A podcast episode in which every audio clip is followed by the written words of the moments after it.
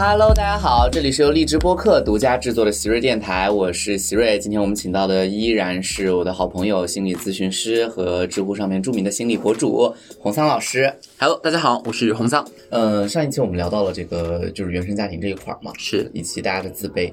我其实接触了很多案例，他们其实现在就想问他们，因为其实原生家庭这个概念，嗯，我觉得被这两年的心理学其实提及的是一个非常多，非常多以至于很多人他现在来咨询你的时候，估计就会自我归因说我的原生家庭不幸福，对吧？就是然后开始跟你讲他的父母。我觉得这就出现一个问题，就是很多人问我说怎么跳出原生家庭。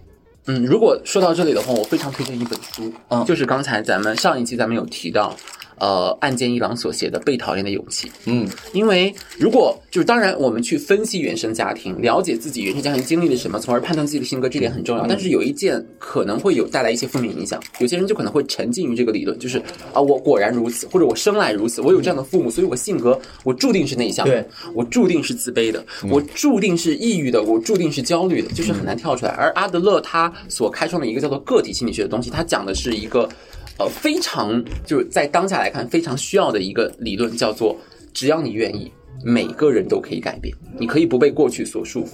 嗯，我赞同这个观点，因为我自己其实也是从原生家庭走出来的。嗯，我们之前有一派，就我看到有些公众号就早两年写的，说你们这群研究原生家庭的，嗯，就是很懦弱，你们把所有的不满归结在了原生家庭当中原，生家庭当中，归结在了社会制度当中。当然，有一派知识分子就说永远不往自己的身上归因。然后我当时就说，我说研究原生家庭还真不是懦弱，对，因为你要面对原生家庭的第一步是要很大勇气的，剖析自我是要极大勇气的。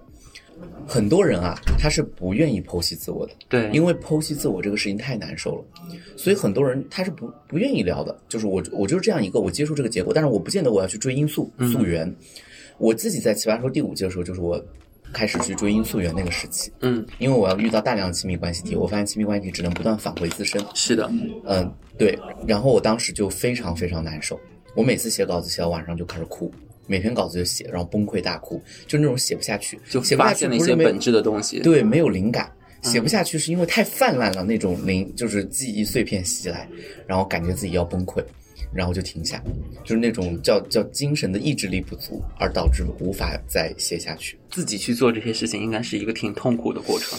我当时还觉得，就是我说实话，我到今天为止，我就觉得那段经历没有 没有引导啊。那个时候，一是不懂心理咨询，有这样，就是那个时候嘛，才刚来北京，是呃不懂；第二是可能也没钱，有也有懂了也没有办法找人 啊。然后呢，其实我到目前为止还是会建议大家要去专门的心理咨询，因为我自己觉得这那个过程好危险，是的，你好危险。就因为整个是你面对自己的一些可能不堪，对或者是一些过往生命当中沟壑的过程。对你凭借自己越过去的话，可能会有一些陷入某种执念，就我就钻牛角尖。对你很容易钻牛角尖。然后我那个时候，我真实感觉一八年的冬天在北京对我来说是一定有过轻度抑郁的。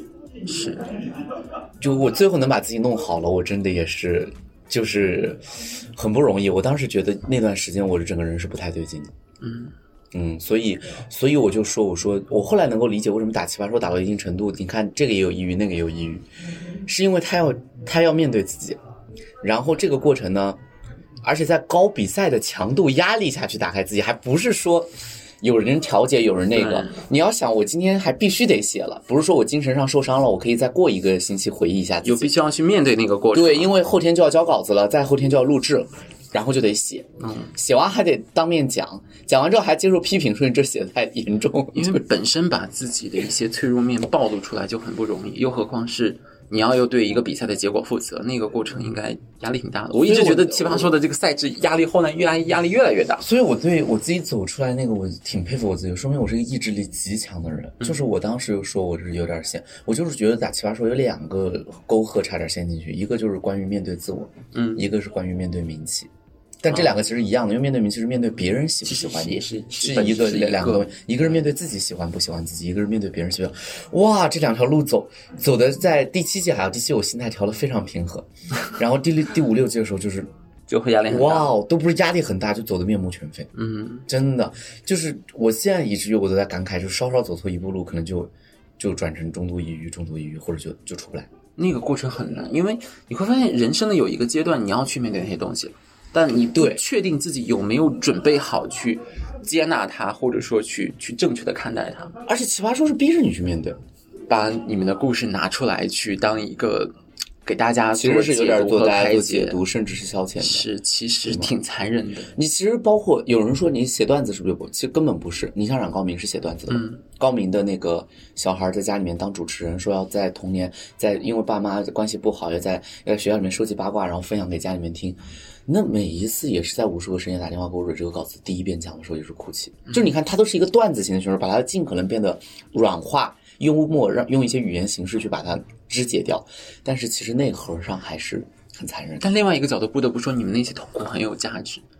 你们那些痛苦让很多人看到了相似的经历，他就会放下。哦，对，这个其实是我一直觉得，为什么我觉得我们能被大家那个的，因为我一直觉得我们不是明星啊，也不是，就甚至不是艺人，就是很大程度上他看到他跟我的相似之后，他发现我能走出来，他也觉得有一天他可以他有动力，他也可以走出来。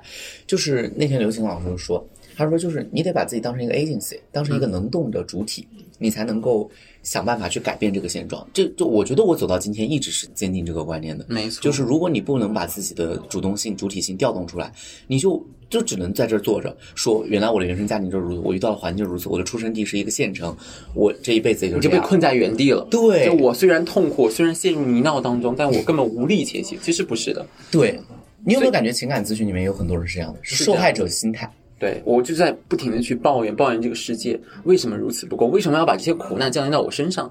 就是我我当时去看《奇葩说》的时候，我对一些场景特别，尤其是你们分享个人经历的时候，我觉得特别有感触。呃，甚至我在咨询的时候，我会跟他分享一下，比如有些人对于陷入这种我我我要失去我的此生之爱了，我怎么办？我可能会有一期会让他推看一下如今的那一期关于就是生命终结、生命注注定终结那一章节。所以，呃，包括我之前有我现场看过一期《奇葩说》，嗯，那一期正好是陈明老师大放异彩的时候，他讲的是什么？失恋博物馆，哦，失恋博物馆啊，所以。呃，人会有这种我觉得情感的投射，嗯。就我看到一个人，比如说我抑郁了，嗯。但可能对于我来说，我从来没有求求医问诊过，嗯。或许我看到，比如说我看到席瑞也有过这样抑郁的人生的至暗时刻，嗯。哪怕你没有告诉我走出来的方法，但我看到我自己不是孤独的，嗯啊，他跟我有过同样的心境，我内心就会缓解很多。那如果我又看到说，哎，席瑞凭借一些方法他自己走出来了，那我就更有信心说，那既然有人可以，那我也可以。对，所以这种经历确实是很折磨你们，但是。呃、对于观众来说，应该还是挺受益，比那些逻辑道理可能要更有感触。但是奇葩说也有因此走不出来的人，是对吗？就是这个节目参加多了，我那天就要说，其实很多人每年啊，嗯好多人都问我要怎么上奇葩说，其实我想心态是很复杂。它是一个辩论节目，但它还不是纯语言节目。就是我觉得很多人是来了这之后才发现自己是承担不住这个东西的，对不是说能力上，是整个就是承受力上。这个节目一定程度上一定会反噬。嗯，你的能量得能够去，第一可能经得住大家的审视和评价，就是对最简单的一层这是最。简单的面对别人第。二，可能你要自己面对自己内心的，因为可能导演组可能会对他有很多方法去逼你挖掘，然后你就那那就是我说的，我说就是，其实这个节目嗯是有反噬的。你问有些人参加，他也会说，他说可能他还觉得没来过，但是有些人他在这体验的比较浅，他就还是在面对别人说，哎呀我丢脸了，早知道我就不来。这还远远没到，你以为你不丢脸，到后面那条路其实并不是一个健康的过程，是因为心理咨询它会严苛遵守一个规则，它是要有一个安全的边界，对它一次次以循序渐进的去挖掘内心那些脆弱面，对，它是一个逐层深入的过程而。不可能说来你说你说出来，你哭出来，就这是对对这个地方其实是一个粗暴的，就是直接把你往底下，就就跟游泳一样嘛，对直接把你往里面推，摁着你的头往里面推。这个过程一定，所以我说它一定是反噬的，对。只是说真的就是看你怎么调节。就算是讲道理，我们这一挂的也也会感觉到非常多的伤害。聊到原生家庭的话，还是会鼓励大家通过一些自我的挖掘去看一下，因为或许你会发现你人生中的或者说感情中的很多的困惑和痛苦，不是说对方给你带来的。而是你自己内心的一些思维症结。对就再分享一个啊，嗯，就是我们上一期聊到的焦虑型依恋。对，那其实与焦虑型依恋呃，相对应的还有一个思绪叫做回避型依恋。啊，它跟焦虑型依恋有什么不同呢？回避型依恋的家庭成因往往是这样子的，就是他从小生活在一个可能充满争吵或者充满隔阂的家庭环境当中，他看到父亲母亲本质上并不是那么相相爱或者说两个人甚至是互相怨恨，嗯，所以他对感情有一种认知叫做关系是危险。一旦两个人我们建立了深度的关系，那我们可能就会进入到某种低沉当中，所以他自己对关系的评价是消极的。所以这类人有一个很奇怪的特质，就是他们也会去恋爱，但恋爱到一定程度，就是我们两个逐渐亲近了，不行，我要去工作了，我要去自己旅行，我要离远一点，我要保证我一个人仍然可以。所以回避型依恋，一方面他很折磨自己，另一方面他非常折磨伴侣。因为你想，你假设你恋爱的时候遇到一个回避型的人，你会发现他恋爱着恋爱着自己要独立了，你会很痛苦、很抓狂。但因为中国家庭，尤其是我觉得是六七十年代出生的人，因为正是是这样的，就算家庭不幸福，也不能分开，是的，于是要在家庭里面就是搞得火药味很重。主搞得火药味很重。那个时候还有一些社会道德的束缚，还有一些社会的是吧规则的因素，就有很多产生了很多这样的家庭。而那个年代的人可能又没有再老一派那么的集体主义，所以产生一些自由主义的倾向，所以这种呃纠葛的家庭就非常多。纠葛大家庭非常多，所以我其实也很想，如果在在听的有那些纠结要不要离婚的女性的话，我很想说一些，我其实非常讨厌一件事情，就是一个妈妈告诉我说我不能离婚，我为了孩子不能离婚，听起来很伟大，但实际上呢，呃，我见过很多的小孩子他的心理创伤是来自于这样的场景。他说我妈妈跟我说，要不是因为你，我早就怎么怎么样了，都是因为你。我才过上了悲惨的人生，就是父母把人生不幸的归因就是给到了孩子，这个小孩子一直处在一个我们称之为爱的裹挟当中，对所以所以他对亲密关系的反应就非常的消极，就非常容易变成一种啊、我们叫做回避型或者讨好制的人格。而且本质上，关系不好了，你不选择离开，你也装不下去。是关系好不好是一个氛围，能够完全感觉到。朝夕相处的人不可能感觉不到关系出问题了。就是我觉得天下父母特别有趣，他觉得我们关系不好，但我们为了孩子，只要这个婚就是这个结婚证在，嗯，好像这个家庭就是圆满的。就是圆满圆满的家庭是感受出来的，是是相处出来的，不是一张证儿。对啊，我们真的这个就就我且我且不说这个，第二个就是我也想分享一下，就是这两天咨询有很多人也是会说为了孩子不离婚。后来啊你，会怎么劝？我就我就我都不是劝的问题，我最后就问他，我真真的为了孩子吗？其实不是，嗯，我说你真的为了孩子吗？你问过孩子吗？没有啊，我觉得离开了对孩子不好。我说你们觉得你们家现在对孩子好吗？你孩子完全不知道，你觉得孩子多少岁？你问他受不住的，他最后说孩子是一方面了。其实就是当他说到孩子是一方面，其实的时候，我就打电话，我说那我我再严厉一点，我问你有多少成分是因为孩子，有多少成分是把孩子当做借口，你不愿意面对后面那个原因？对，就就很多十个里面九九九九点九个都是。其实很多人会把孩子当成一个太容易的借口，他自己也明白，嗯，因为他不能接受那个更深层次的。更脆弱的，对更没有办法去承担风险，而要接纳当下的自己，所以我就干脆拿出来一个可能听起来更伟大的理由，就是为了孩子。我真的对此觉得非常伤心，就是在中国人的家庭关系里面，多少年来，孩子要么就是面子，孩子要么就是借口。家庭不幸福的原因也可以是孩子的，父母不幸福的原因也可以是孩子，家里不富的原因也可以是孩子。我真的，我每次聊到这个时候，我就觉得天哪，我们为什么要？我就每次问你们要为什么要孩子？所以我会觉得说，其实我们看大量的就是呃，嗯就是亲子关系的案例，会发现单亲家庭其实影响，就我们不得不承认说，确实有有影响，这个有影响，嗯。但没有大家想象的那么严苛，是那么重。如果你原来的家庭烂到已经地步，是和单亲还真不一定谁好。你说你要看跟谁比，单亲跟双亲幸福的，那当然是，那当然有影响了。嗯，但是单亲两个人相处和睦的，比双亲不幸福的，我觉得要好。是的。但是你说，当然单亲当中带的不好的，那就是肯定是很惨了。所以其实，呃，与其让孩子生活在一个充斥在吵闹的环境当中，不如对吧？我们各自去啊、给到自己一个比较澄澈的心境。很多母亲会说：“哎，不行，不能离婚，离婚孩子就没爸爸了。”嗯我觉得说，这个我也是完全迷惑。对啊就是婚姻的结束是指你们两个夫妻关系的结束。你又不是丧，你不是丧偶，你只是离婚，他怎么就没爸爸了？他是有爸爸的。我也觉得，我对此觉得非常不能理解，嗯就是所有的觉得只要离异了，孩子就一定只能跟一方。其实你有没有发现，在中国这件事情纯粹是父母主导的？为什么呢？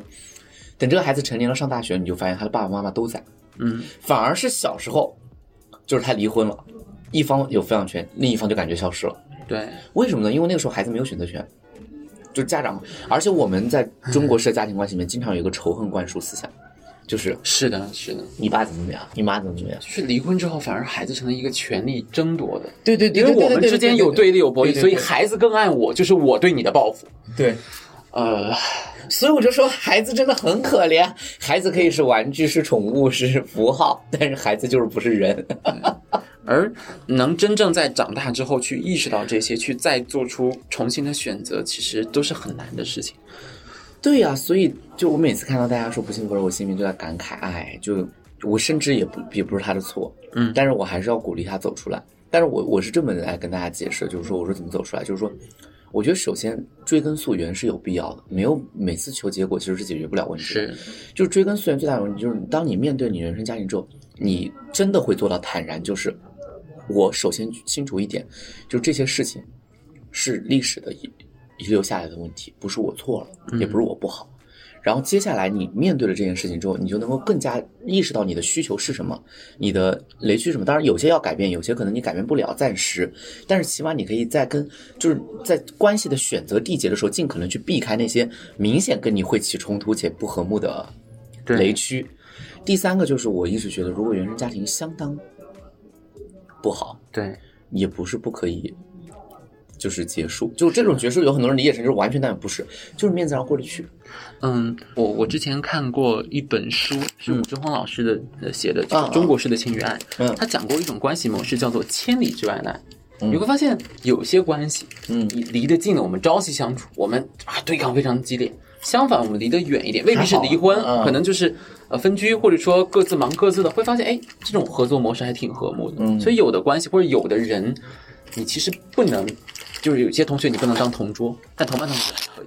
对，而且你看，我们我跟喜瑞老师聊了这么多关于原生家庭，为什么？其实本来今天的主题是亲密关系，可是原生家庭跟亲密关系真的太相关了。非常的相似。嗯，呃，心理学上对于原生家庭的认知是，我们其实的亲密关系都是在模仿之前原生家庭的脚步。对，婚姻是婚姻不是一个人的脚步，是两个家庭的脚步，或者说在有一派的心理学认知当中，叫做恋爱本身就是在找我们的理想父母。如果你的原生家庭是幸福的，你可能会想想找一个相似人来延续这种幸福。如果你的原生家庭是不幸福的，比如说你的爸爸极度的不负责任，嗯你可能就会完全倾向于找一个相反的，与找一个老实本分、忠厚的人。啊、有一个特别现实的案例，你知道英国有一个查尔斯王子，呃伊丽莎白的这样的一个、儿子嘛，他的妻子非常的好看，叫做戴安娜王妃，但他最后其实却选择了一个叫做马贝尔的女人，就是比他年纪大，而且长相啊、各出身啊都不好。嗯，那后来发现说为什么为完全反认知的选择？后来发现查尔斯王子的这个新欢叫马贝尔，跟他小时候他的这个养母也不是养母，应该是奶妈，因为伊丽莎白女王非常的忙碌，所以带他的这个奶妈跟他长得非常像，就是他从这个马贝尔身上得到的这种相似性啊，你跟我你给我的感觉跟我小时候在那个呃保姆在那个养母的。怀中得到的一样的，所以我对，所以我就投射进去了。所以你会发现非常多的关系，其实我们都是在重复原生家庭的影子。所以很多时候你要治愈你对自己在情感中的一些症结，不如去寻本溯源一下，我的原生家庭到底对我做了一些什么，才让我对于关系有这样的诉求。这个过程是挺难，但是可能是。从根源上解决问题的，相比这一次吵架我该怎么沟通，或者说这个人我该不该放弃，这可能是获得幸福感一个最重要的密码。是的，因为就像你说的，你只是解决这一个问题，后面就会发现陷入重复的问题，就会相似的，就是会陷入重复的。人的依恋模式啊、需求模式啊，都是都是已经在某种程度上被形塑好了。对，改变这些并不容易，但是先去找到，其实是可以改变的。嗯，那怎么去寻找一个人的，就是怎么提升一个人的自我价值感呢？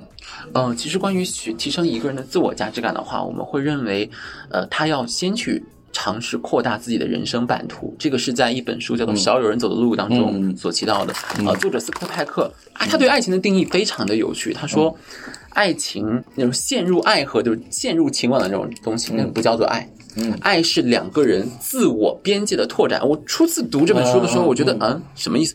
爱情是两个人自我边界、自我界限的拓展。嗯，就听起来非常的绕口啊绕口。但后来解释是这样子：说我们两个人相爱了，其实是回到了一种全能自恋的状态。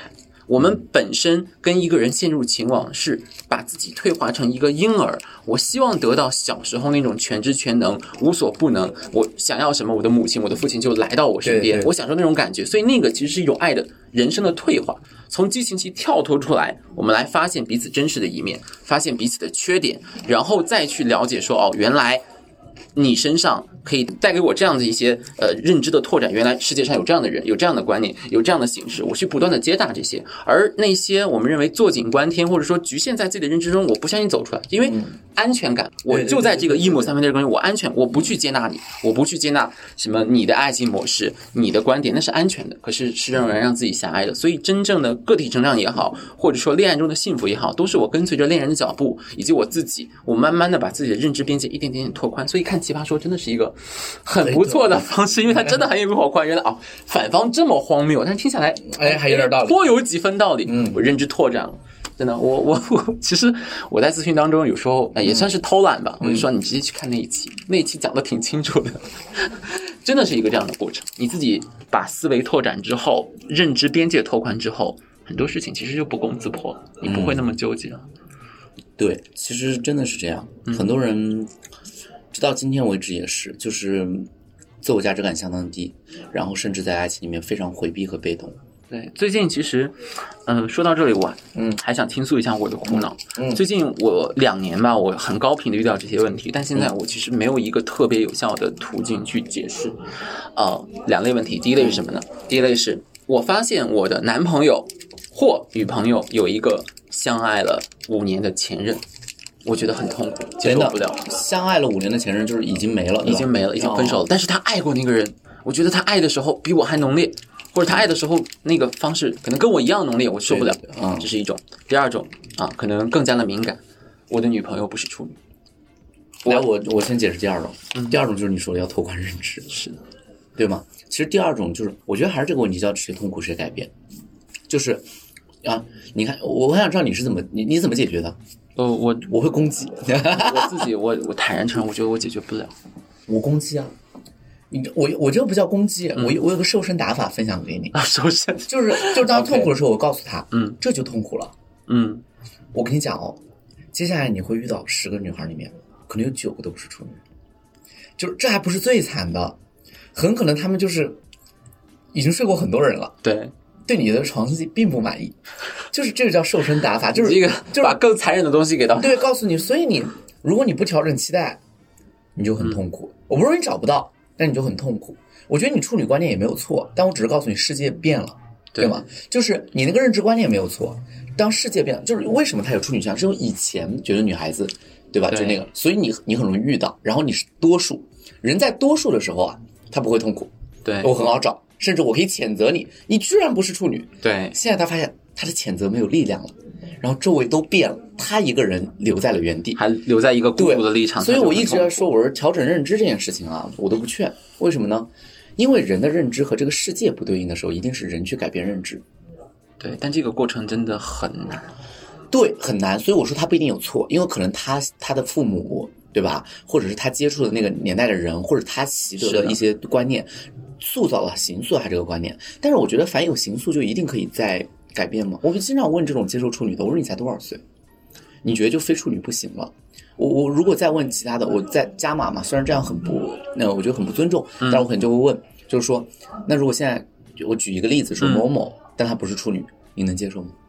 你看，在所有你内心当中觉得那种不可退让之底线，其实都是可以换算的。在一定的高价对，值在在一定的高价值的维度之下，都是可以换算的。你也别觉得自己是一个道德很高尚的人，嗯，就是这只是你对这件事情的排序而已。对人人，我觉得人的伟大在于哪里？就是人不是被锁死在某一个价值排序当中的，是我可以不断调动我的价值排序，叫人是活的，其实就说是这个意思是的。规则是死的，人是活的。其实还是一个对于这个世界的认知，就是去更替的过程。因为对过去，呃大概我们年轻就上上辈的人，他们结婚很早嘛，可能二十出头就结婚了。那个时候社会观念又比较的保守一点，对所以这可能就成为一种主流。但现在大家二十六七岁、二十七八岁结婚，你诉求这样子，显然就是不合理的。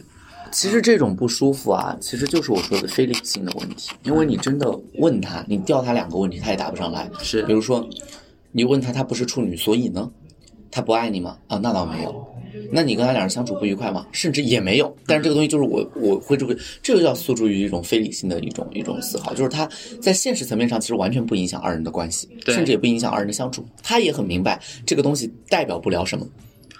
就他其实并不是在意识当中明白这些事情有弊端，他是在可能更深层的我们称之为潜意识当当中对对所以他因为他小时候所接触到的文化或者说听到的语言都是关于这个东西已经深根到他的潜意识当中，对要去那样去改变。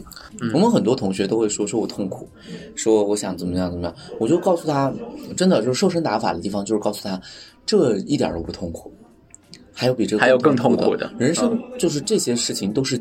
你要把它当平常来对待。对你在十八，因为我还有很多学生的那个来咨询嘛，就在大学的情爱啊，或者是都不是情爱，只是学业选择痛苦。是我说天哪，你今天升不到理想研究生，明天你也找不到一份理想的工作，后来你会发现在爱情里面你也找不到那个最理想的人。你是给了他一个更糟糕的预期，对对对对就有点，我听起来有点像郭德纲的有一段相声，叫做“你人不能老往上看，你对往上看你特别痛，你得往下看，对，你得往下看，对吧？你你做生意赔了，那还有跳楼的呢，对吧？其实就是其实这个原因是因为，呃，就是因为就是你你不能每次都预期最好的，这是一种本质自恋倾向。就是你觉得凭什么什么？就我每次问我说你凭什么觉得这个就是你要上这个学校？我我就多问两句了，对，这更残忍了。我要问问下来，就是你凭什么觉得你今天就非你不可要拿到这个工作？就是没有道理的，这个事情是没有道理的，就是就是真的是这样。你你要改变的是。是你要接受这件事情，就是我说大多数人啊，是他努力了，他都得不到想要的，这是人生常态吧？对，但是世界没有允诺我们，你努力就要得到就要得到什么东西。但是你看你，你都没努力，然后你没得到这些东西，一边你真的有人说说我大学嘛，就是前面也没努力。我说那 那你凭什么？How dare？就是你来这儿有什么好申诉？你冤枉在哪儿了？如果你不努力得到了东西，嗯，那才是世界出问题了。真的会有人这样去提问。对呀、真的会有人这样，所以我每次都说，我说这种就是，就是人生有很多，那都不是说更惨的，是真的是常态的东西。那这里也分享一个，我觉得跟徐瑞老师刚才分享的很相似的一个思维方式，也是阿德勒提出的。嗯他说，呃，人生至苦在于人际关系。他的理论是，一切烦恼来自于人际关系，就跟萨特所说的他人即地狱是一样的，就跟我们为什么痛苦，源自于比较。所以，呃，阿德勒提出一个说，我们人生尽量的不要做横向的比较。你做横向的比较，你永恒的痛苦，因为人总是去往更好的看。你赚五千的时候，你看到有赚八千的；赚八千的时候，看到有赚一万的，你会永恒去痛苦下去。说，如果要获得幸福，我们要多做纵向比较，就是我自己跟我哎，我现在的自己跟过去的自己比，哎，我是不是是的，有是的，提升？我自己现在的自己跟未来自己比，我还有哪些不足？这也没有让你真的去躺平啊，就是去不上进，它是在一种合理的范围之内，对降低你的焦虑感，同时让你有上上升的动力。而横向比横向的比较真的很痛苦，因为你一横向比较，你永远穷，你永远丑，你的女朋友和男朋友永远不够优秀，因为你总有比你好的，所以那就很痛苦。是的，就是我我自己也是感觉这个是很提升人的幸福感的，就是在内卷和躺平之间一定有第三条路，对，一定是这样的。你怎么你怎么就是，我感觉现在就变了。我每次在劝的时候也是，我那天跟呃外面吃饭就聊我最近的工作嘛，嗯你就开始，嗯，我说我我现在身体一直在处于高消耗状态，包括精神节奏。我说可能干五年工作，把我想要做的课程都都都演出来了，然后能帮助到大家，然后我就我就休息一阵休息个两三年。都就是只看书，只那个，就当再念个学念个学位也可能，或者不念学位了，就读书。然后我说，反正生活上如果没有什么大的焦虑，对吧？对我就这个也能养活自己，我觉得就不用把自己搞得这么忙碌。然后开始就会有一些中年人过来，你不会的，你知道吗？我当时也是这么想的。我刚毕业的时候，我们做这个行业多少多少钱啊？当然没你现在那个还舒服，但是我们当时挣多少钱？我当时觉得可满足。过两年我买房，买房之后，后来我想买北京的房。他说你不会，你一定要。我说我这辈子都不会想买北京的房。我说我我疯了。我说我干嘛呢？而且我我又不需要学区，不需要户口，对吗？就是我就我就我说我我没理解，就是我一直在说，我那天也在讲讲那个时候，当时在直播间的时候，也会有人说太理想了。我说但是它是事实，就是钱是工具，对，钱是用来实现动目的的手段，钱不是目的。钱是什么目的呢？那就是你说我我就是要钱，要钱，要钱，然后呢？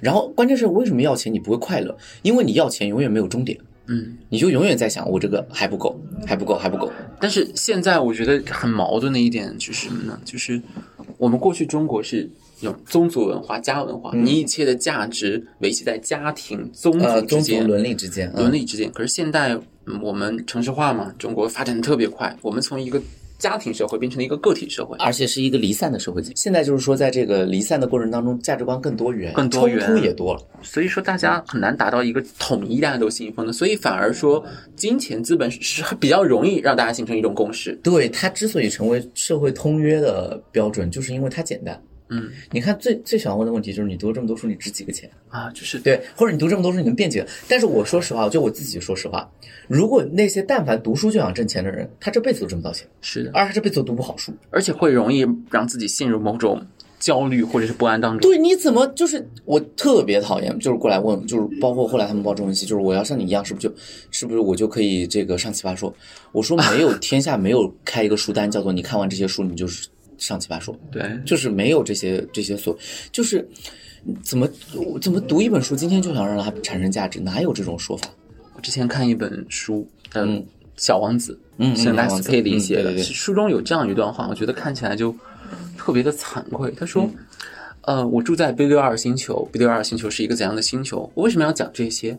是因为我知道你们大人喜欢数字。嗯，如果我说我有一个朋友，你们不会问我说他喜欢看什么书，喜欢看什么电影，他喜欢抓蝴蝶吗？你们只会问他身高多少，他父亲做什么的。如果我给你介绍一座房子，我说这个房子上有黄色的屋顶，房子周边开满了鸢尾花，你不会觉得这个房子很漂亮。但如果我说啊，我有一一座值一千万、呃一千万人民币的房子，你们会说哇，这是一个多么美丽的房子。就是大人们是爱数字的，所以是这样的。我我看到这些的时候，会想啊，好像我也不知不觉变成了一个爱数字的。我觉得给解法的最简单的地方就是，在今天，如果你还能信仰一件什么，嗯就是做你喜欢的事儿。是所以我每次都说我很知足。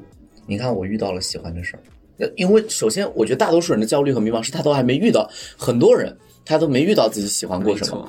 因为但有些人就说，那我遇不到啊。我觉得遇不遇得到喜欢的事儿不是幸运。我那天就跟他们说，我说其实你遇到喜欢的事儿啊，就是你别光去追求钱。